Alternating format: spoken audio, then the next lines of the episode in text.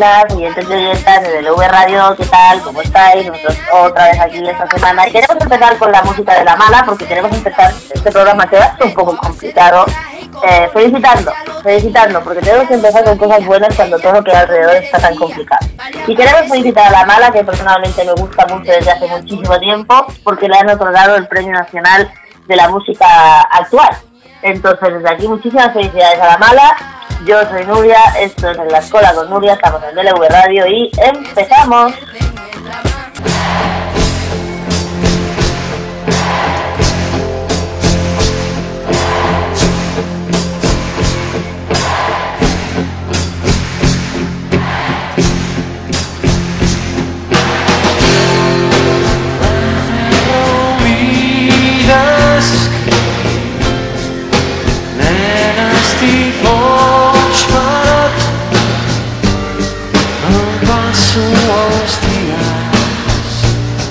far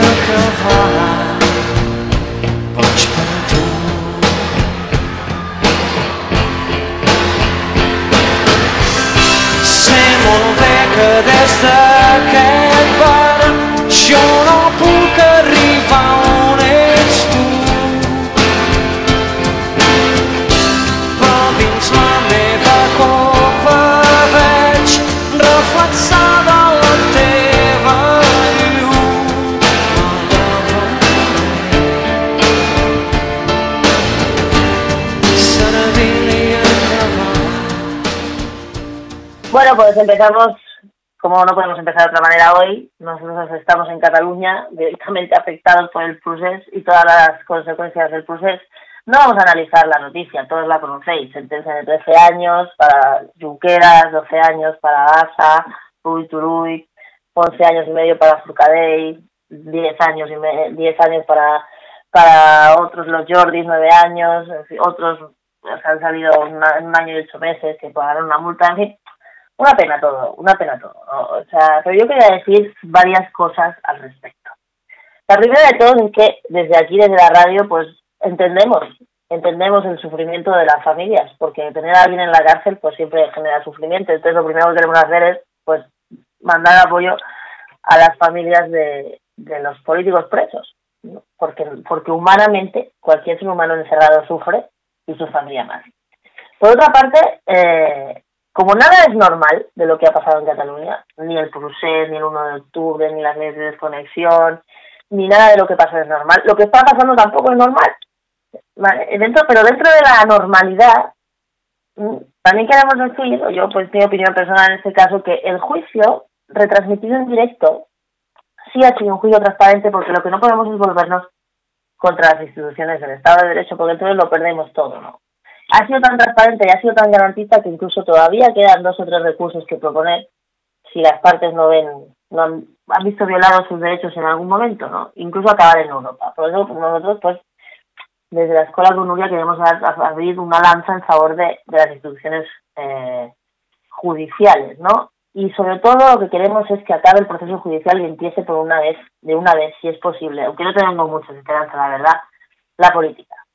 Ya hay unas sentencias, ya hay un- unas condenas, hay unos hechos probados, muy duros, por cierto, muy, muy duros, por cierto, y son hechos probados, no quiere decir que se han constatado y que son verdad. Puede parecernos mejor o peor, unas condenas o menos o más, es igual, X, yo no voy a valorar el trabajo del Tribunal Supremo, pero lo cierto es que hay unos hechos muy duros. Y hay uno en concreto que yo quiero resaltar, porque a mí que se condenen a los, a los, a los líderes independentistas por sedición, rebelión o por lo que por, por, por desobediencia, es decir, me da igual. Pero hay una cosa que sí a mí me llega al alma, ¿no? Que es que se condena por malversación porque desde la Consejería de Bienestar Social se da por probado que salió dinero de que no voy a parar a Bienestar Social, a Bienestar Social, y fue a parar a, a Me parece mal la malversación en cualquier caso, pero en el caso de Bienestar Social, cuando los usuarios y las usuarias son los más necesitados, es especialmente ofensivo que se utilice dinero para algo que no sean esos usuarios y esas de dependencia, estamos hablando de comedores sociales, estamos hablando de servicios básicos y tal. Lo quiero dejar ahí porque creo que hay que recoger y poner el foco en las cosas realmente importantes, ¿no? O sea, cómo se pudo coger dinero de la atención domiciliaria y hacer carteles de ómnibus, ¿no? Según la sentencia. Pero bueno, más allá de eso, eh, en Cataluña ya necesitamos, necesitamos paz, necesitamos paz, necesitamos superar el conflicto, necesitamos superar las rencillas. Esta noche no será. Esta noche estamos viendo cómo nos están repartiendo panes, hostias como panes. eh, bueno, es normal. Pero necesitamos ya, ya parar y necesitamos ya empezar a hacer política, necesitamos volver a recuperar la convivencia, necesitamos volver a empezar y dejar todo esto atrás, sin olvidar, si puede ser habiendo aprendido algo, y volver a recuperar esta tierra, que es mi tierra, que la tierra de muchos que vienen de fuera, que es una buena tierra y que hace 7 8 años que no la tienen. Entre unos y otros, unos y otros, ¿eh? Totalmente secuestrada.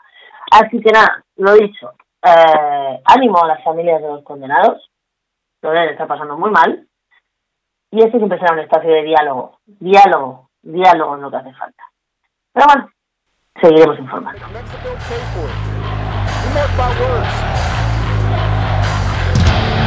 ¡Viva presidente Trump! Ya sabemos de su onda que un chingo nos odia. Su visión es ser el gran pito Hitler Wilson. Habla mal de mexicanos, ilegales, mimosos.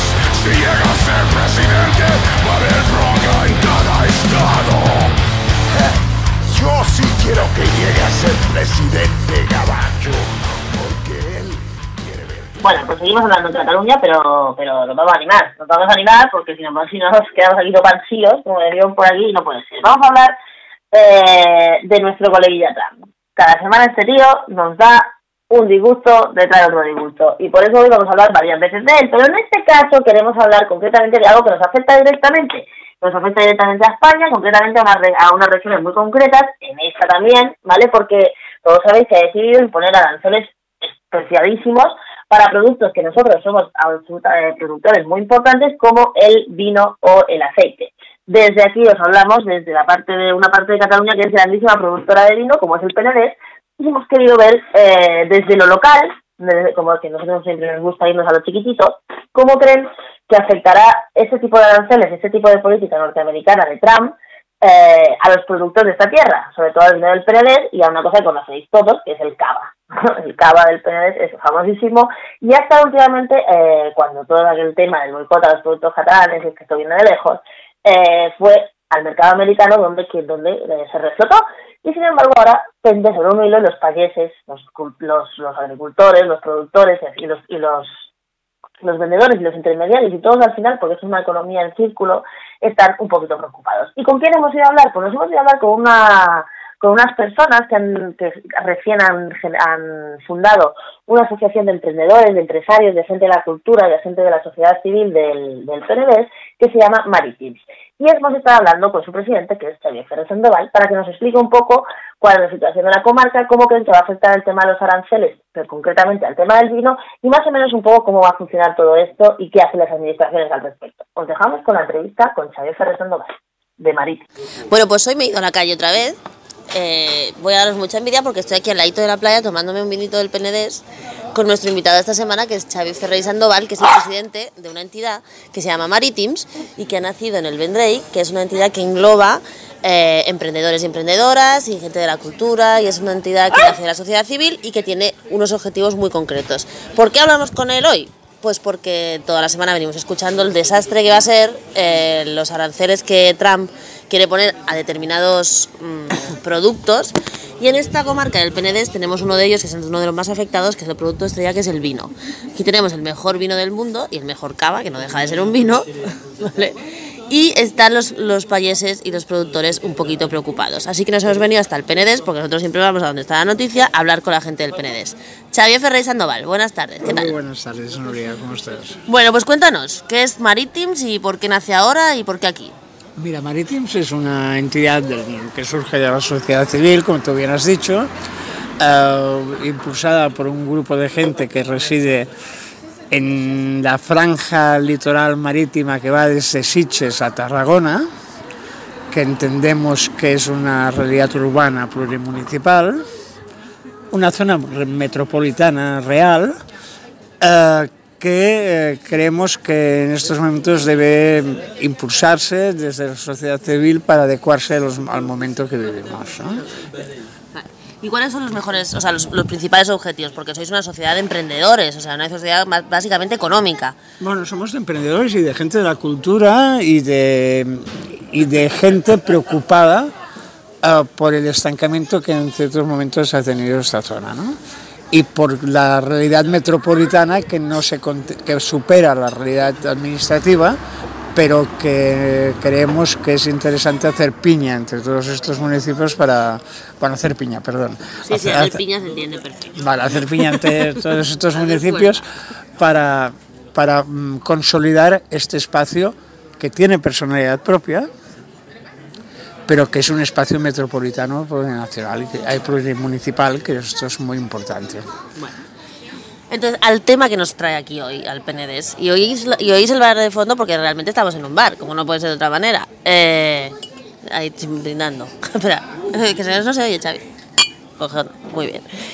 El tema que nos trae aquí, eh, Trump, el vino, los aranceles, ¿cómo creéis que va a afectar vosotros a la comarca y a toda la economía de por aquí? A ver, yo creo que creemos que va a afectar, que va a afectar de una forma importante, pero creemos también que va a afectar más a las bodegas de productos eh, medios y, de inferior calidad, ¿no?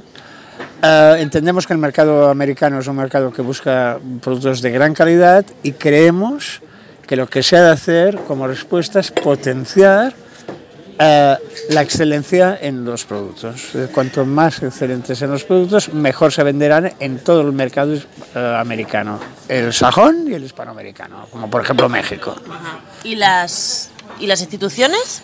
¿Qué papel están teniendo en toda esta historia? Ya no solo en el tema de los aranceles, sino en la promoción económica de zonas como estas, que para que se sitúe la audiencia. Estamos en el Vendrell y en el Vendrell, por ejemplo, tenemos un personaje muy, muy famoso que es Pau Casals. Esta es la cuna de Pau Casals. Pau Casals es, el, compositor famosísimo que todo el mundo conoce por el Candal Susells y que es de este pueblo y que mucha gente ni lo sabe, ¿no? Entonces la pregunta es, ¿qué hacen las, instituciones para potenciar tanto la economía como la cultura, como al final el turismo, que es de lo que vive esta zona? Eh, mira, las instituciones hacen, pero podrían hacer más. Como siempre. Po- Podrían hacer más, pero primero porque la sociedad civil tampoco les aprieta demasiado. Por eso creemos que, que nosotros también tenemos un papel, un papel importante de apretar a, a la sociedad civil. El modelo turístico de esta zona, que está englobado dentro de la Costa Dorada, pero que diferencia mucho del sur de la Costa Dorada, es un modelo que no se ha actualizado. Es un modelo que es exactamente, es muy parecido al de los años 70 y lo que hace falta es agrupar a las instituciones, a la sociedad civil para mm, readaptar el modelo turístico a las realidades que tenemos ahora. Y bueno, Maritims también tiene voluntad de ejercer un cierto liderazgo o, ser un catalizador para poder ejercer esto, esto, esto, esto es, este proyecto. Ok, me queda muy claro, pero entonces mi pregunta es, en un mundo global, según vosotros, Maritims, una entidad como la vuestra, ¿qué importancia tiene que se organice la economía a nivel local? ¿no? Porque parece como que queda muy lejano y que queda muy, muy arriba, ¿no? A ver, es el, es el piensa globalmente y el actúa localmente. Es decir, ah, entidades como la nuestra pueden servir para ah, responder, dar respuestas desde el punto de vista local a las realidades globales. Es decir, tenemos que eh, responder al nuevo escenario que la sociedad global nos está, nos está marcando. Y hemos de ver cu- cuáles son las ventajas que podemos incorporar a nuestro territorio y modificar todas las cosas que la, que la sociedad global nos impide desarrollarnos de alguna manera. Y eso es importantísimo. Vale. Y por ejemplo, ahora, o sea, para que la gente se sitúe, estamos hablando de una franja de terreno que va desde Sitges, ¿no? Más o menos. Sitges conoce todo el mundo Sitges, ¿no? Ahora mismo está celebrando su festival de cine y a punto de terminar. Fantástico. Fantástico, el festival de cine fantástico, por festival de cine fantástico y por fantásticas películas. Eh, Carafé, Vilanova, Comarruga, Torredembarra. Torre de Embarra. eh, al- Bueno, eh, todo lo que es el Gran Penedès y el Valle Calla. La franja litoral que de todo esto. unas playas buenísimas. Yo aquí todo el mundo debería venir a ver estas playas Con maravillosas. reservas marinas que aquí enfrente justo tenemos Y un microclima maravilloso. Fantástico, exacto. Entonces, ¿cuáles son las próximas acciones que va a hacer Maritim? Porque Maritim nace ahora, está en pañales, vamos, está Sí, ahí sí, como saliendo está- del está- huevo. está- Entonces, ¿cuál es la próxima- ¿cuáles son las próximas acciones? casete. Ah, sí, exacto. A ver, estamos trabajando en, en impulsar diferentes acciones. Primero estamos también trabajando... ¿Cuándo os vais a presentar en sociedad? De aquí a dos semanas nos presentamos en sociedad, en prensa. ¿Cómo lo Por vais a hacer? Ya, ya lo verás. Ujú. no, no. Ya primera vez que el invitado se me revela. No, exacto, exacto. Ya lo verás. Eh, pero... eh, Bueno, en hemos- dos semanas sabremos que... Exacto, en dos sabremos, lo sabréis. Me haces otra entrevista y te lo explico. Vale. Vale, perfecto. Vale, no, a ver, vamos, lo que estamos haciendo es iniciando una serie de contactos con, también a nivel institucional y a nivel de actores eh, y agentes que interactúan en el municipio. Tanto las instituciones como, por ejemplo, pueden ser las universidades o como pueden ser otros elementos, ag- agentes que ac- interactúan. Y presentaremos mm, proyectos y propuestas en varios niveles, tanto cultural como económico como social. Y también trabajaremos los temas, queremos que este, esta zona metropolitana sea muy consciente de los cambios también sociales que hay de haber en la sociedad y culturales para el respeto de la igualdad de género y todos estos, estos temas que son muy importantes y aquí en algún caso se han de trabajar bastante. Sí, ¿no?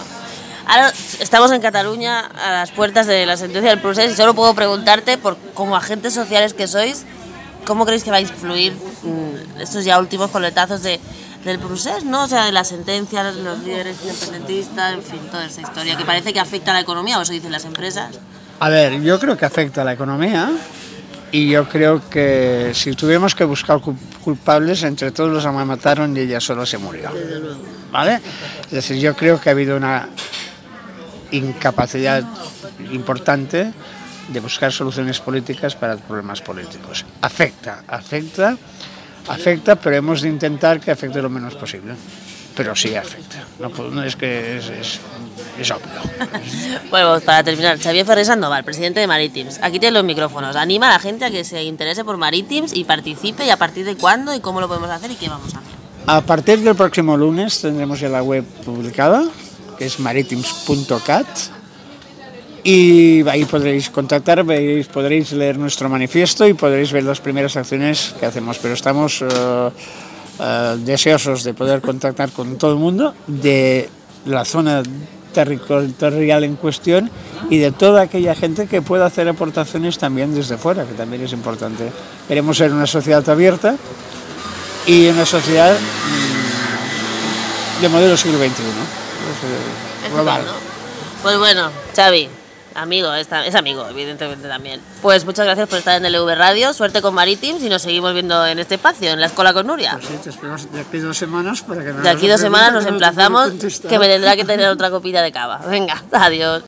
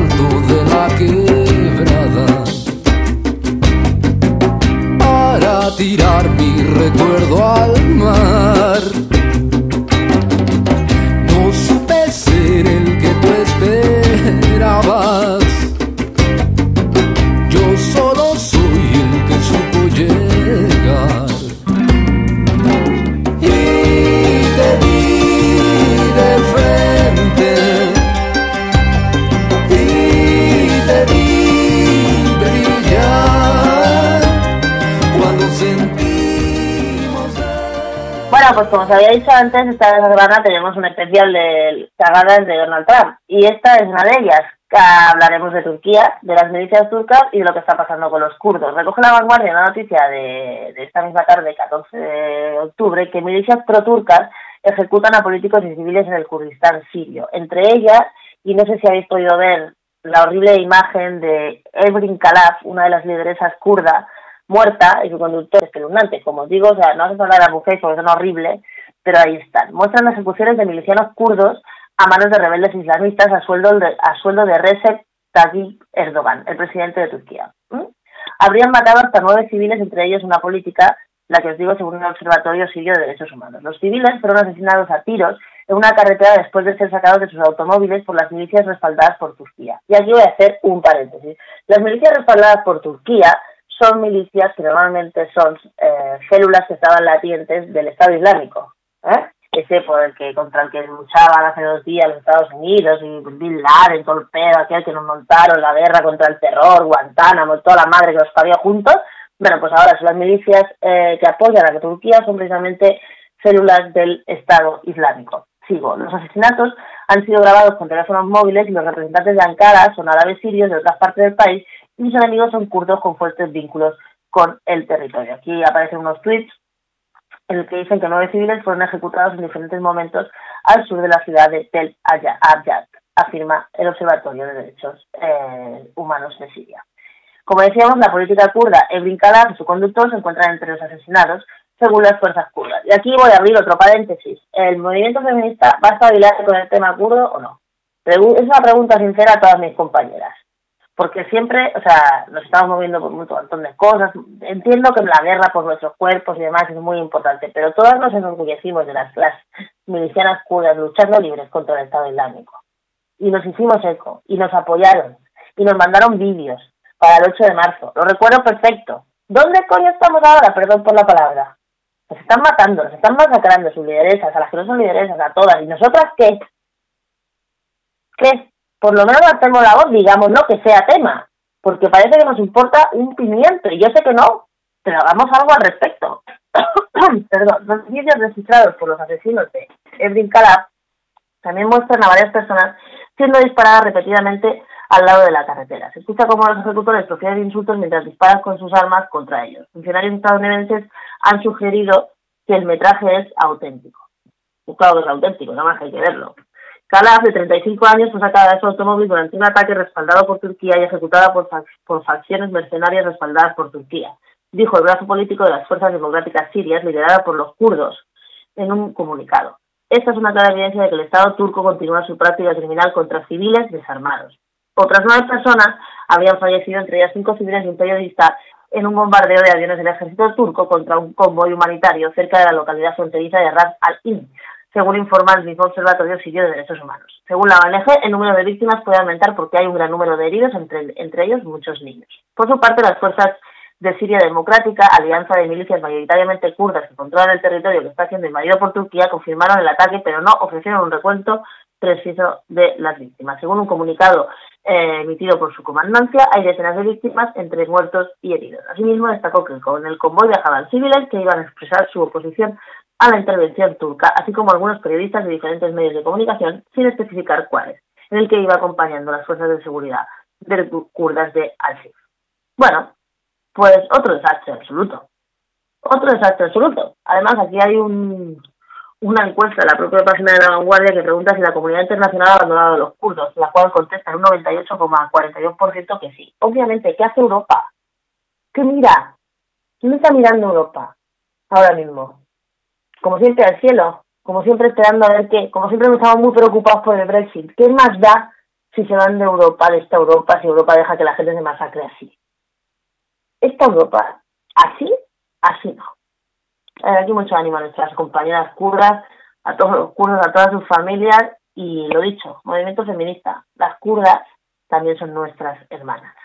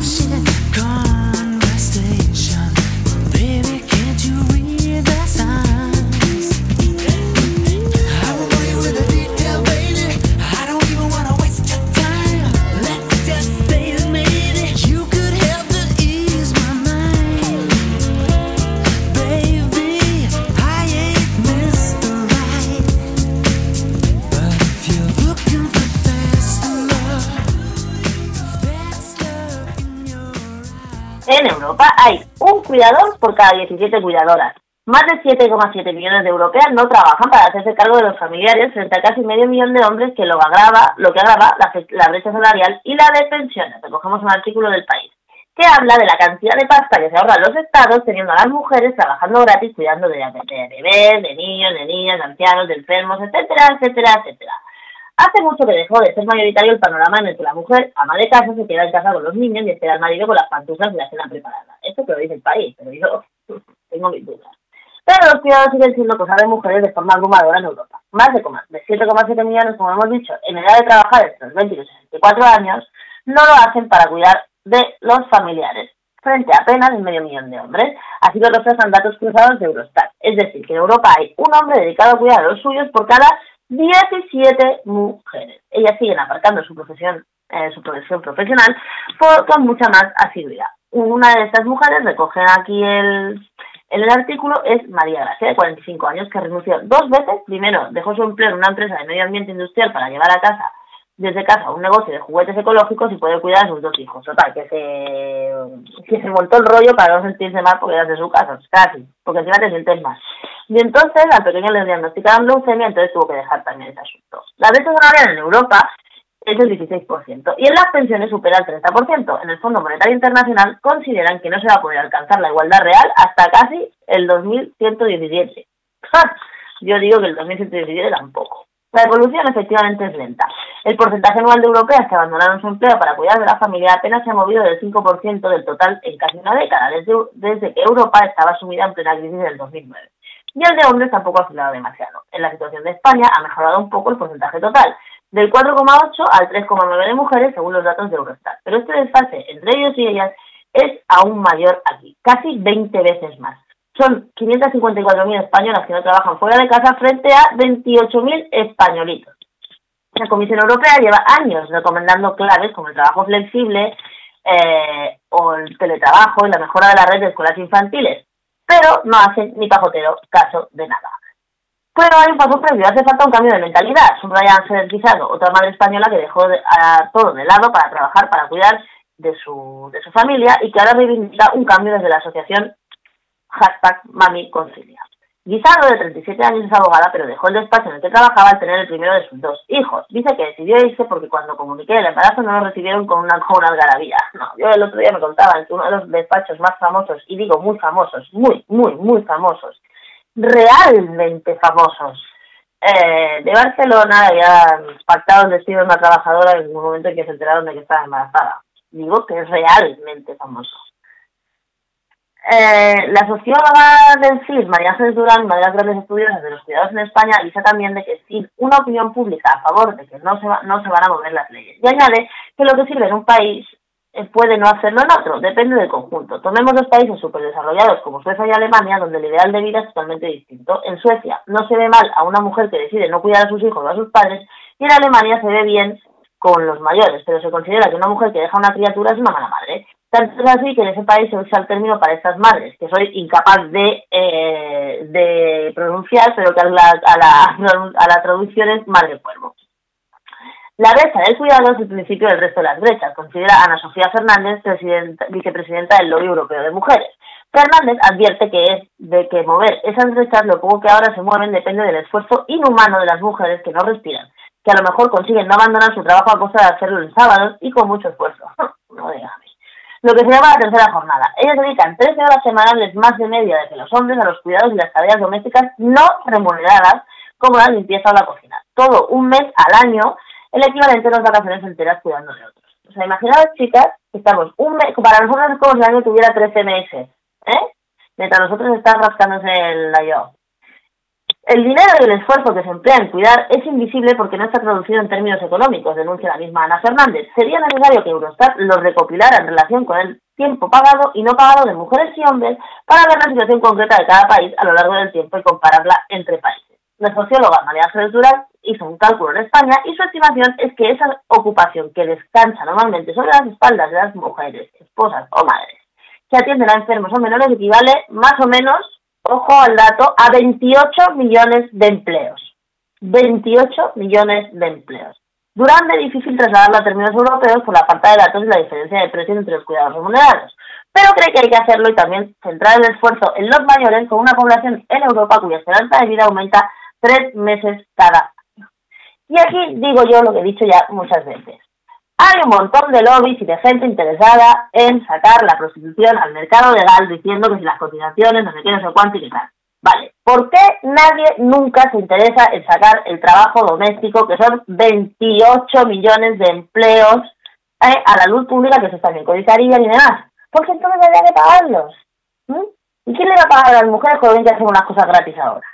Entonces, dejarse las mujeres también de, de o sea, deje- dejemos de que nos dejen, valga la redundancia, enrollar en discusiones que no son peregrinas porque no tienen más camino que el no, y empezamos a reclamar cosas que por supuesto ya se han reclamado, pero con mucho más ahínco, que el trabajo doméstico ya esté remunerado, sacado, por lo menos cotizado, porque luego pasa lo que pasa, que vas a su jubilarte y como tú te has quedado cuidando de todo el mundo, el- tú te acabas dependiendo de tu marido de una pensión pedora de mil euros porque no tiene más, pero es que tú tienes 400. Entonces, señoras, señoras, pongámonos las pilas a la hora de reivindicar que se eh, cotice y se remunere el trabajo doméstico de cuidado, que es el que mantiene este país para poder seguir trabajando.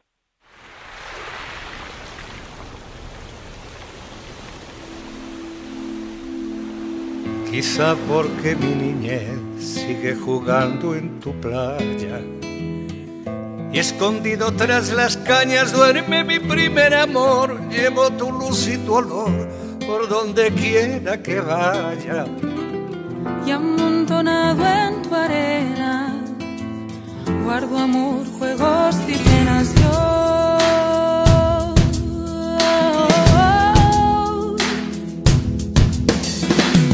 Que en la piel tengo el sabor amargo del llanto eterno. Que han vertido en ti cien pueblos de Algeciras a Estambul. para que pintes de azul sus largas noches de invierno. A fuerza de desventuras, tu alma es profunda y oscura. A tus atardeceres rojos se acostumbraron mis ojos como el recodo al camino. Soy cantor, soy embustero. Me gusta el juego y el vino. Tengo alma de marinero. ¿Qué le voy a hacer si yo nací en el Mediterráneo? Nací en el Mediterráneo. Nuestro Mediterráneo es lo primero que se va a llevar al carajo en el cambio climático. Según una noticia del país, dice que el Mediterráneo es la zona cero de la crisis climática, que se calienta más deprisa que el resto del planeta. La temperatura en la región sube más rápido que en el resto del mundo. Un gran informe alerta que los riesgos para 500 millones de personas, entre ellas nosotros que estamos aquí a 3 metros de la orilla, ¿vale? Sequía, falta de agua dulce y aumento del nivel del mar. Lo quieran o no, 500 millones de personas de tres continentes, entre ellos nosotros, sobre todo yo, están unidos por un mismo problema, el cambio climático. La cuenca del Mediterráneo es uno de los puntos calientes de esta crisis global y algunos de sus impactos golpean a esta región de la forma más dura que en otras partes del mundo. Eh, Wolfgang Kramer, director científico del Instituto Mediterráneo de Biodiversidad y Ecología, radicado en Francia, así lo afirma. Por ejemplo, dice que el aumento de la temperatura de la región mediterránea ha llegado ya al 1,5 grados respecto a los niveles preindustriales, lo que supone un calentamiento de esta cuenca de un 20% más, más rápido que el resto del planeta. Lo que viene, si nadie hace ni puñetero caso y dejamos que nos engañen con aquello de come quinoa para salvar el planeta, pero sigue consumiendo, es mucho peor. Para 2040, 40, perdón, ese incremento llegará a los 2,2 grados y posiblemente superará los 3,8 grados en algunas zonas de la cuenca en 2100. Además, eso solo dos décadas, de- 250, en solo dos décadas, perdón, 250 millones de personas sufrirán pobreza hídrica. Que no habrá agua, que no habrá agua para nadie. Si seguimos así. Estos datos se incluyen en un informe cuyos primeros resultados se presentan este jueves en Barcelona, si nos dejan los manifestantes, en un encuentro de la Unión por el Mediterráneo, una organización internacional en la que están representados los países de tres continentes que comparten las aguas del Atlántico Mar. Desde el 2015, un grupo de más de 80 científicos coordinados por el profesor Kramer ha estado trabajando para la organización en este estudio, que se titula, ojo, hasta nerviosa de pues bueno, riesgos asociados al cambio climático y a los cambios medioambientales de la región mediterránea. Nunca antes se ha hecho una síntesis tan completa, explica el Kramer sobre el documento que está cargado de datos, muchos muy alarmantes. El coordinador destaca la vulnerabilidad de mucha de la población de la región porque vive muy cerca del mar. Pues ya ves tú, si vivo cerca del mar, que de aquí lo veo desde la ventana, y también porque son pobres y tienen pocas opciones para protegerse o alejarse. El informe advierte, habrá más olas de calor más significativas y más duraderas. Las sequías extremas serán más frecuentes. Los impactos de la salud y de la seguridad alimentaria de, todo, de este tipo de fenómenos, además de las sequías y de la falta de agua dulce, son, mm, eh, se espera, según este estudio, que las enfermedades y muertes relacionadas con el calor serán más frecuentes. De todas maneras, ustedes habrán dado cuenta que en los últimos veranos se ha muerto un montón de gente por golpes de calor, que antes yo no había oído eso nunca en la vida, jamás. Más allá del cambio climático, los científicos destacan que el deterioro de la calidad del aire, aquí ya, hablamos con los colegas de AIRENET, los suelos y el agua por la contaminación supondrán más enfermedades respiratorias, cardiovasculares y una disminución del acceso a los alimentos saludables. Y hablando de alimentos saludables, yo quiero hacer aquí un llamado a toda la locura esta vegana fascista casi que hay, porque vamos, parece que el que, el que come carne ahora es un asesino. Oiganme, de verdad, de verdad. ¿Ustedes creen que vamos a cambiar el mundo y vamos a parar el cambio climático comiendo brócoli en lugar de haciendo y del plástico en las aguas en lugar de, de parar a esas empresas y quejarnos por eso? ¿Ustedes de verdad que creen que la guerra del brócoli va a ganar la guerra de las empresas? Mira, el otro día vi la cosa más estúpida que he visto en mi vida. Resulta que se empieza por Merca y por dólar, resulta que te cobran por las bolsas como en todos lados. Y entro dentro y me veo en la frutería, ojo al dato, plátanos pelados envasados al vacío. Cuando los plátanos tienen una piel natural que es absolutamente de estupidez. Intentando comer vegano por comer el planeta, y no sé qué, no sé cuánto, pero luego compramos los plátanos veganos envasados al vacío en plástico contaminante en lugar de exigir que estén en su propia piel, que es totalmente biodegradable, ecológica e irrompente un poquito de zen, un poquito de cabeza con el tema de la de la de la del- de, de, de la comida, ¿eh? los alimentos saludables y de la nueva moda esta de no comer carne, de no comer nada, que no diga el mercado porque nos estamos pasando de madre. Cuando al final lo único que vamos a hacer es los pobres comerán mal y los ricos son los únicos que comerán bien. Entonces, por favor, empecemos de verdad. El reciclaje personal está muy bien, todo lo que hagamos individualmente está de coña, pero no desviemos el objetivo. 20 empresas en el mundo, casi todas petroleras, yo creo que todas petroleras, eh, producen un, más de un tercio de la contaminación de nuestros mares y nuestras aguas. Ahí hay que enfocarse. Y por favor, no me compren plátanos envasados al vacío, aunque sean veganos. I need somebody help, not just anybody help. You know I need someone Help. When I was younger, so much younger than today I never, needed anybody's help in any way Now but now these days are gone, I'm not so self-assured Now I find I've changed my mind and opened up the doors can, I'm feeling down. And I do appreciate you being around.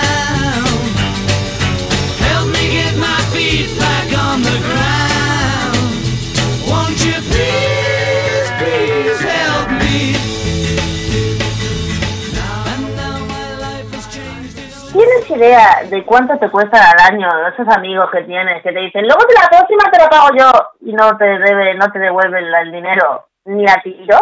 ¿Mm? Todo el mundo tiene un par de colegas o compañeros de trabajo que siempre te dicen, ah, sí, luego te lo doy. Pero, ¿sabes cuánto te cuestan los colegas gorrones al año? Si te pones a pensar, seguro que más de una vez te has quedado callado con el tema para no molestar. Pero bueno, somos muchos los que nos quedamos callados. En España aún no hay datos al respecto, pero según un estudio realizado por la app BytePay, casi una cuarta parte de los británicos le debe dinero a alguno de sus colegas. La encuesta realizada a más de 2.000 personas descubrió que los amigos morosos tienen una deuda de 109 euros anuales de media. Eso son muchas cañas, por lo menos 50. Desafortunadamente, el miedo a sentirnos incómodos socialmente hace que sea muy difícil para nosotros obtener lo que se nos debe. Por lo general, a las personas no nos gusta pedir reembolsos en cash, a menos que sea de más de 15 euros, porque nos preocupa parecer cutrillo. Sí, pues es de cutrillo a cutrillo, al final, quien no tiene brillo. Mm, Si alguien te debe dinero, pues pídeselo. Estás en todo tu derecho. Es posible que, al, que a otros se le haya olvidado. Mm, no creo, pero también que se hagan loco intencionadamente y si eres una persona que no se calla, seguramente te haya tocado hacer esta petición al menos dos veces antes de haberlo recuperado, lo que significa que es posible haber tenido unas dos conversaciones incómodas al menos. También hay una brecha en cuanto al género. Las mujeres están menos dispuestas a confrontar a sus amigos y reclaman su efectivo, y a reclamar su efectivo. El 24% de los hombres aseguró que se enfrentarían por deudas a la comparación y solo un, co- un 14% de las mujeres. Sin embargo, esta renuncia no solo está dejando un gran agujero en los bolsillos, sino también está destruyendo amistades. Pues claro, es que hay un refrán muy serio que dice las cuentas claras y las amistades largas, creo. Evitar estas situaciones viene con un precio bastante alto y no solo es un problema con el préstamo. Al final, cosas como no pagar una ronda de bebidas o dividir la factura en un restaurante a pesar de tener una comida más barata fueron algunas de las fórmulas más comunes en las que las personas dijeron que gastaron más de los que querían. Anita Niles, trabajadora de la empresa que hecho el estudio, afirma que los británicos tienen la reputación de ser especialmente educados y no confrontativos, pero, como lo demuestra la investigación, esto literalmente tiene un coste elevado, concretamente de 109 euros. Sin embargo, eh, lo de pedir y tal no siempre funciona. De hecho, uno de cada cinco británicos se ha peleado con alguien por este tema, según una investigación del sistema de pago móvil Pay. Entonces, ¿cuál es la respuesta? ¿Cómo se puede hacer un buen amigo sin que se aprovechen de ti? Una de las participantes del estudio dice que a ella no le importa adelantarlo de primeras, pero ese mismo día les obligo a que me hagan una transferencia o me lo pagan por Bizum. Puede ser que este estudio de confidencial esté patrocinado por las, por las, por las apps estas de dejarse 4 euros por el teléfono. Soluciones. Lo primero que debes hacer es ser claro en los plazos y estableces un calendario para que te lo reembolse, da igual la cantidad. Estarás destacando que espero la devolución. O sea, yo te pago una caña y tú me pagas la siguiente o me puedes devolver el euro 75 en cómodos plazos de 50 céntimos o fracción. Piden dinero antes de, de adquirirlas o si es desde el primer momento que te paguen en ese momento. Además, explica que ese préstamo no es un regalo. No te cortes ni te avergüences. No sientas nunca que debes justificarte con cosas como lo necesito para, no lo hagas porque ellos lo, no compren, no lo hagan. Ellos deben comprender que tú has hecho un esfuerzo por dejarlo y tienes que recuperarlo. Si no quieres perder más de 100 eurillos al año, sea un poco más espabilado pídelo antes. En el caso de que no te importe adelantarlo, prepara una alarma amable que te puedas enviar a todas las personas que te deben dinero. Sí se te ocurre una alarma, alarma amable dinero en la pasca. Coño, perdón. Ahora, ya hemos comprobado que el regalo de Víctor. Tocamos a tanto dinero. Por favor, dame tu parte cuanto antes. Muchas gracias. Esto no funciona. No funciona. De todas aquí, como estamos como muy catalán, aquí este problema no lo tenemos tú, porque aquí, como sabemos todos, pela es la pela y esto de dejarnos la pasta como que no... No. En cualquier caso, aprovechar de el dinero a los colegas gor- gorrones, porque no 110 leres al año, ¿eh? 110.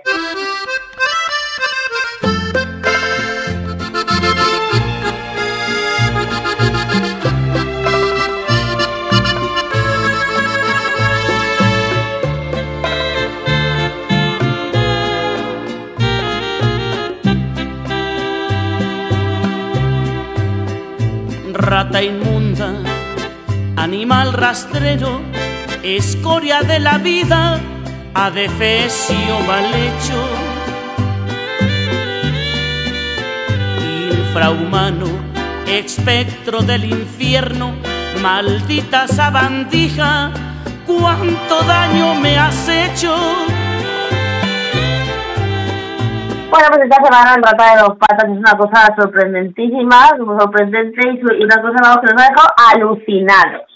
Que se pasa por allá todos los riesgos laborales, prevención de riesgos, control de horas, todo. El rata de dos patas de esta semana va para los responsables del centro logístico del Mercadona de Abrera, en Barcelona, porque una trabajadora desapareció y luego resultó que la pobrecita estaba muerta en el silo del pan y se pasó allí 27, no sé cuánto, cuánto se le pierden a ustedes los trabajadores, pero que una señora, una trabajadora en su jornada laboral muera y que nadie se entere ni se dé cuenta del asunto, merece, además del rata, una seria revisión y un puro gigante de la inspección de trabajo.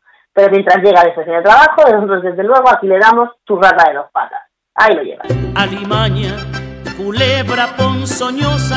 desecho de la vida, te odio y te desprecio. Rata de dos patas, te estoy hablando a ti, porque un bicho rastrero, aún siendo el más maldito, comparado contigo, se queda muy chiquito. Maldita sanguijuela, maldita cucaracha, que infectas donde picas, que hieres y que matas. Alimaña, culebra ponzoñosa, desecho de la vida, te odio y te desprecio. Rata de dos patas, te estoy hablando. Bueno, pues hasta aquí hemos llegado el programa de esta semana. No sin antes, no sin antes, felicitar a las compañeras que han sido absueltas por el juicio del coche insumiso que comentaba la semana pasada, han quedado libres, fuera de todo cargo, el expediente archivado y nosotros felices de que eso haya sido así. Desde aquí un beso gigante, hay que celebrarlo, hay que celebrarlo todos juntas y estamos muy contentas por ello. Pues nada, hasta aquí hemos llegado esta semana, nos vamos, pero os esperamos como siempre en todas las redes sociales, en Facebook, en Twitter, en Instagram, en el DLV Radio, dlvradio.org, en el Facebook de Nuli Inglés, en el Facebook de la Escola, en el Twitter de Nuli Inglés, en todas las estamos, como siempre, toda la semana, deseando que nos escuchéis, que nos retuiteéis, que nos compartáis, que nos oigáis y que nos disfrutéis igual que nosotros lo disfrutamos con vosotros. Que la paséis muy bien, que disfrutéis toda la semana, que lo paséis estupendamente, que seáis felices y nos vemos en una semanita. Bye. Alimaña, culebra ponzoñosa, desecho de la vida, te odio y te desprecio. Rata de dos patas, te estoy hablando a ti, porque un bicho rastrero, aún siendo el más maldito, comparado contigo, se queda muy chiquito.